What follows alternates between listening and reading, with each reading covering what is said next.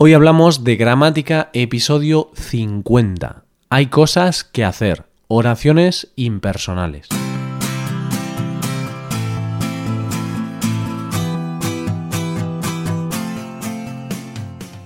Bienvenido a Hoy Hablamos de Gramática, el podcast para aprender gramática del español cada semana. Ya lo sabes, publicamos nuestro podcast cada miércoles. Puedes escucharlo en iTunes, en Android o en nuestra página web. Recuerda que en nuestra web puedes revisar la transcripción, hacer ejercicios con soluciones y disfrutar de atención personalizada por email.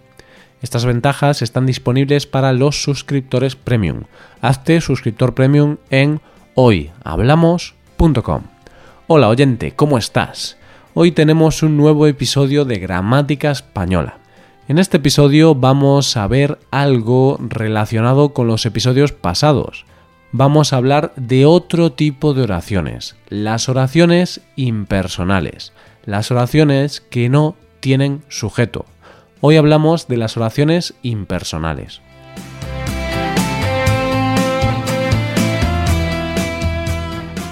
En los episodios pasados hemos hablado de las oraciones activas, pasivas y pasivas reflejas. Hoy vamos a seguir hablando de otro tipo de oraciones, pero no están relacionadas con la pasiva, no. Hoy vamos a ver las oraciones impersonales. Las oraciones impersonales son las que no tienen sujeto. Se pueden formar con distintos verbos y de distintas formas. En este episodio veremos las principales maneras de formar oraciones impersonales. Para hacer una oración impersonal tenemos que usar uno de los verbos que te voy a explicar a continuación en tercera persona del singular. Las oraciones impersonales siempre estarán en tercera persona del singular. El verbo más común para hacer oraciones impersonales es el verbo haber. Estoy seguro de que ya has escuchado muchas veces oraciones de este tipo con el verbo haber. Aquí tenemos dos opciones. Podemos construir una frase solo con el verbo haber. Por ejemplo, hay mucha gente en el pueblo.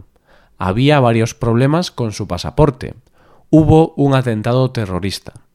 O podemos usar haber más que para decir que tenemos que hacer algo, para indicar la necesidad de hacer algo. Algunos ejemplos. Hay cosas que hacer.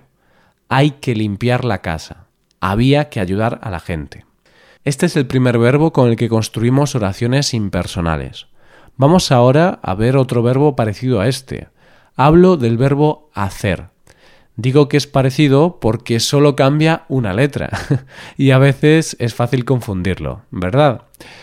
Pues si utilizamos el verbo hacer para hablar de las condiciones atmosféricas, es decir, del tiempo, sol, lluvia, calor, frío, si hablamos de eso, usamos el verbo hacer en su forma impersonal, sin sujeto. Algunos ejemplos. Hoy hace mucho frío. Creo que mañana hará calor. En nuestras vacaciones hizo buen tiempo. Además, cuando hablamos del tiempo cronológico, es decir, del tiempo que ha pasado desde que algo ha ocurrido, también usamos el verbo hacer impersonal. Aquí la construcción es hacer más tiempo o hacer más tiempo más que. Por ejemplo, hace un rato estaba aquí.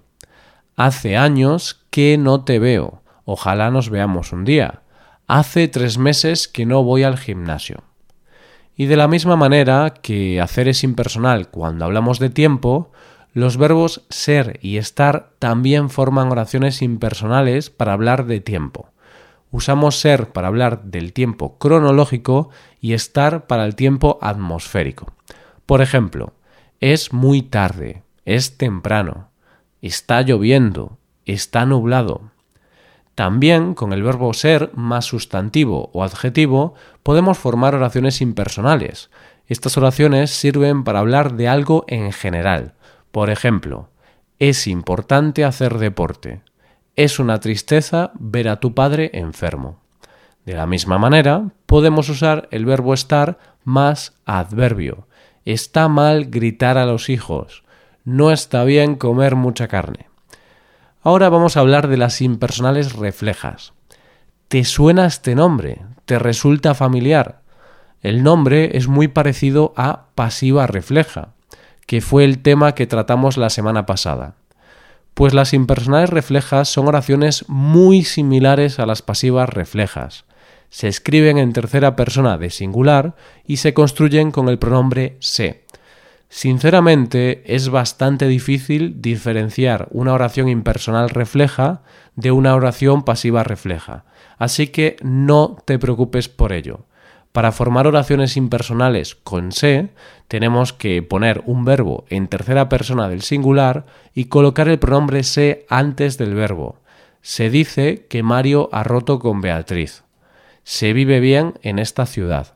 Como he dicho antes, las diferencias entre pasiva y refleja impersonal refleja son detalles sintácticos bastante complicados y no veo necesario explicarlos, al menos por el momento. Lo importante es que tengas en cuenta que las oraciones impersonales se pueden formar con un verbo en tercera persona y el pronombre se delante de ese verbo. Más ejemplos. Se despidió a los trabajadores. Aquí se trabaja bastante mal, hay mucho ruido. También podemos hacer oraciones impersonales con el pronombre uno, una en tercera persona del singular.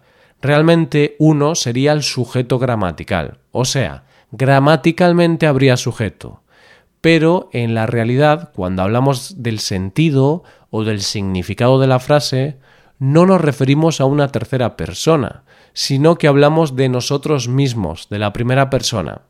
Por ejemplo, imagínate que alguien está haciendo ruido y no puedes dormir bien. En ese caso puedes decir, uno no puede dormir en esta casa. Aunque usas la tercera persona, en realidad te estás refiriendo a ti. Usamos bastante esta construcción para referirnos a nosotros mismos, pero hablando de una forma general o neutral. Otro ejemplo. Imagínate que alguien critica tu trabajo. Alguien dice que lo que has hecho no está muy bien y ante eso tú quieres decir que siempre haces lo que puedes, que te esfuerzas al máximo. Podrás decir, uno hace lo que puede.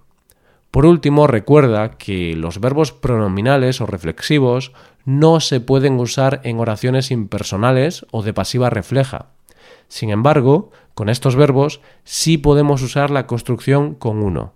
Por ejemplo, uno no puede ducharse tranquilo o una intenta divertirse todos los días. En estas oraciones hablamos de nosotros mismos en tercera persona. Por otro lado, si queremos hablar de forma general con los verbos pronominales, como no podemos formar oraciones impersonales, tenemos que usar un sujeto como la gente o las personas. Por ejemplo, la gente se ducha todos los días. Las personas suelen ducharse todos los días. Esto es todo por hoy. Ahora puedes ir a nuestra web y puedes hacer los ejercicios con soluciones para practicar y aprender esta gramática. Para acceder a este contenido tienes que ser suscriptor premium. Si te haces suscriptor premium tendrás acceso a muchas ventajas. Podrás ver la transcripción y los ejercicios de este podcast, podrás hacer preguntas y recibirás atención individualizada por email. Hazte suscriptor premium en hoyhablamos.com. Y aquí acabamos. Muchas gracias por escucharnos. Nos vemos el próximo miércoles. Pasa un buen día. Hasta la próxima.